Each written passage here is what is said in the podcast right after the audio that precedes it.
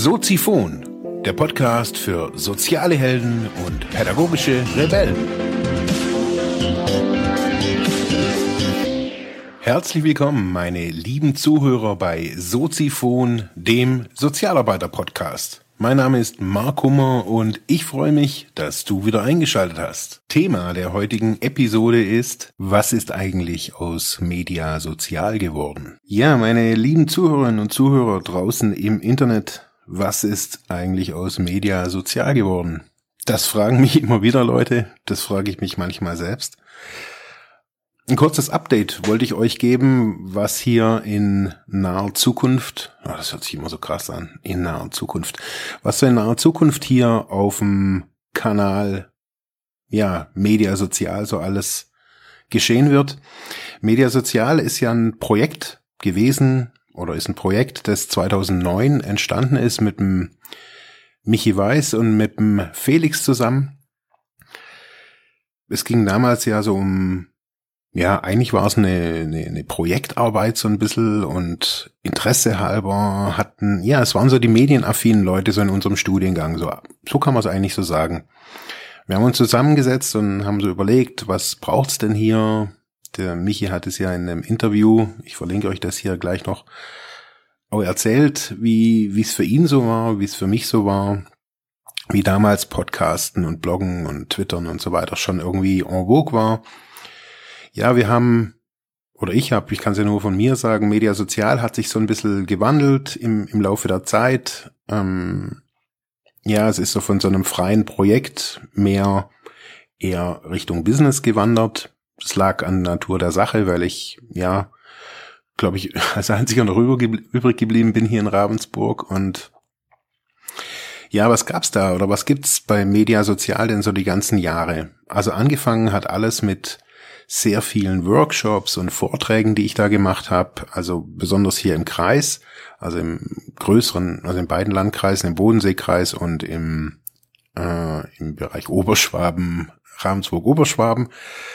Ja, ich habe Vorträge zum Bereich Medienkompetenz im weitesten Sinne gemacht. Es ging um Cybermobbing, es ging um aktive Medienarbeit, es ging um Chatten, es ging um Facebook, also die ganze Palette, was man sich so, so vorstellen kann, habe ich hier so im, ja, in der Region hier so versucht zu verankern.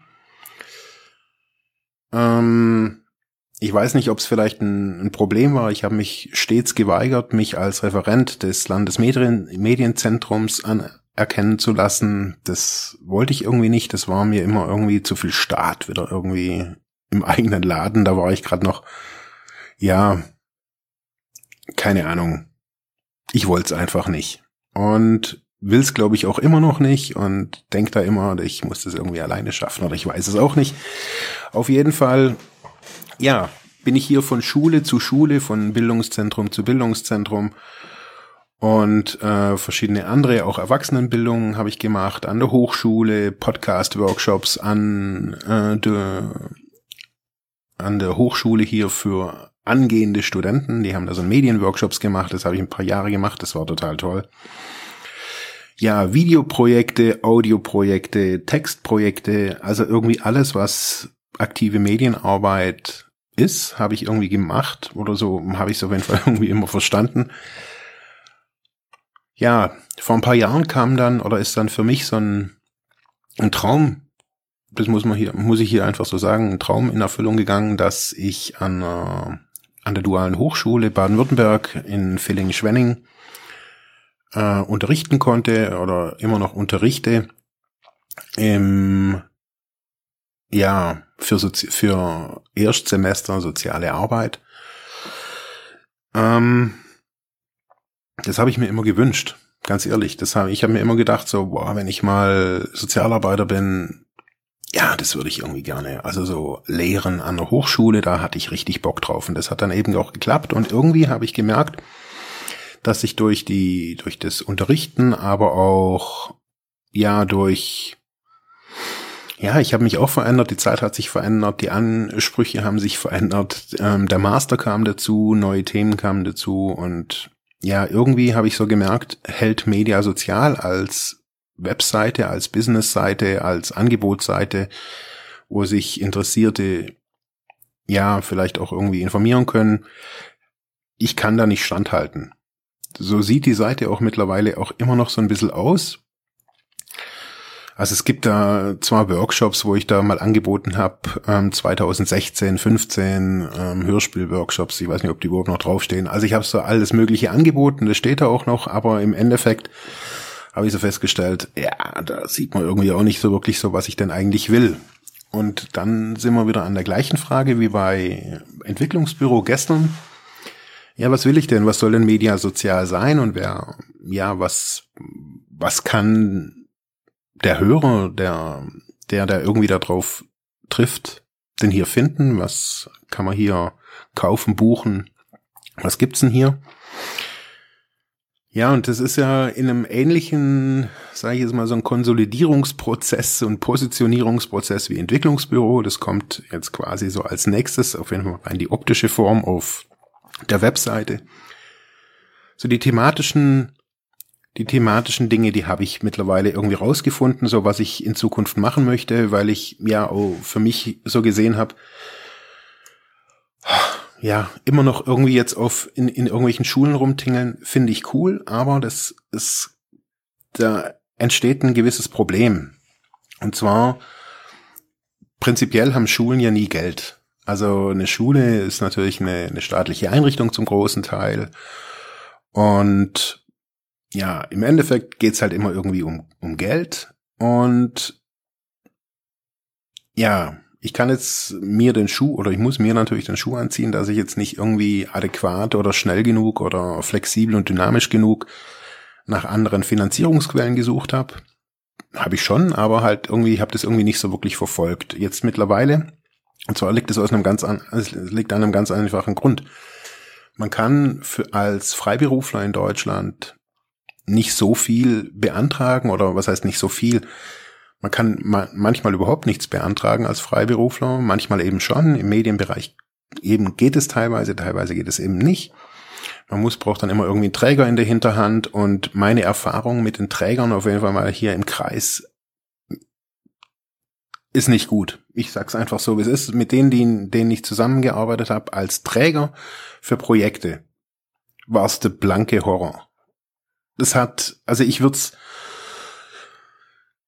naja, ich würde, ich, ich wollte gerade sagen, ich weiß nicht, ob ich es hier empfehlen würde, hier im Kreis hier sowas nochmal irgendwie zu stemmen. Man muss sich wirklich die Träger angucken, die Projekte irgendwie auch wollen und, und cool finden. Ja, es ist so oftmals so, wie, ja, wie ich es auch irgendwie, ja, wie ich so in meiner Vorlesung immer wieder so erzähle, Medienpädagogik wird erst recht aktiv und salonfähig oftmals, wenn es gesellschaftliche Umbrüche oder Probleme gibt und in Oberschwaben gibt's halt im Großen und Ganzen keine Probleme. Also wenn ihr mal ganz viele Probleme habt und denkt, ey, ich hätte es halt gern auch noch schön im Leben, dann zieht doch hier nach Ravensburg, hier sind alle toll und alle glücklich. Ähm, hier brauchen viele auch gar keine ja, Medienprogramme, weil sie eben ja auch gar keine so Konflikte haben wie andernorts. So scheint es auf jeden Fall. Auf jeden Fall wird einem das immer wieder so verkauft. Also die Dringlichkeit, Medienprojekte hier zu starten, sehen Einzelne und manchmal auch ganze Institutionen, aber die kann man hier wirklich irgendwie an ein paar Fingern abzählen.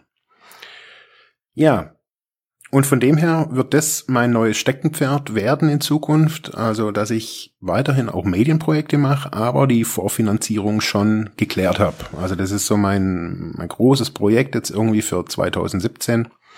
Medienprojekte wieder mit Schulen und also aktive Medienarbeit zu machen, aber eben vorfinanziert oder dass eben nicht die Schule schon wieder irgendwie sagt, kein Geld. Das habe ich jetzt zehn Jahre gehört und ja, ich weiß es auch und da schauen wir jetzt mal nach neuen Ideen. Ja, weiterhin gibt's so kleine Seminare. Hier in Ravensburg wird's die geben. Hier bei mir im Büro zum Thema Medienkompetenz, hauptsächlich für die Zielgruppe Eltern. Also es wird nicht mehr die Zielgruppe Sozialarbeiter sein. Ähm, ganz einfach aus dem Grund, das ist mir zu nervig und zu leidig, äh, die Sozialarbeiter irgendwie hier in Ravensburg auf diese Schiene zu bringen die machen alle in ihren Bereichen gute Arbeit, okay. Aber für die Eltern ja, werde ich in Zukunft hier schöne, schnieke Angebote äh, machen, kleine Seminare, Workshops, wo sie auch selber was tun können. Die Infrastruktur habe ich ja hier. Und von dem her, ja, wird es da ganz viele kleine Angebote geben. Der größte Teil wird auf jeden Fall ist so das, was ich, sind so meine Neigungen, wird der Thema Lehre sein, das heißt Hochschullehre im Bereich soziale Arbeit, im, wiederum im Themengebiet Medien. Ähm, wie kann man gute Lehre machen? Was braucht's da dazu? Ähm, wie kann Unterricht oder Vorlesungen an Hochschulen inhaltlich auch vielleicht neu aussehen? Wie kann man alte Inhalte neu rüberbringen?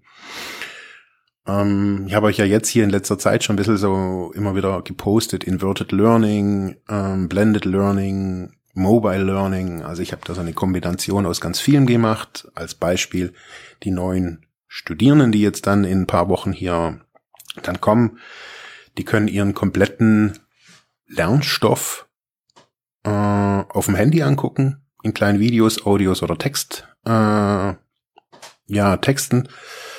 Also es ist quasi komplett studierbar über das Smartphone. Das war so mein Anspruch, äh, den ich so hatte. Ja, und darüber möchte ich ja, da möchte ich einfach auch viel mehr schreiben, mehr, mehr ausprobieren, auch, auch Projekte eben starten mit verschiedenen Hochschulen auch zusammen. Ja, und diese ganzen Erfahrungen werden äh, bei Soziphon auch kundgetan. Also ich werde einige Themen, so wie jetzt zum Beispiel das Darknet. Darknet ist ja nicht nur für die Sozialarbeiter interessant, sondern es ist ja auch für junge Eltern zum Beispiel interessant ähm, jetzt gar nicht, wo kriege ich meine nächste Kalaschnikow oder die Handgranaten her, sondern ähm, ja, was gibt's da auch für Gefahren, was gibt's für Chancen, was ist das Darknet überhaupt und ja, eben.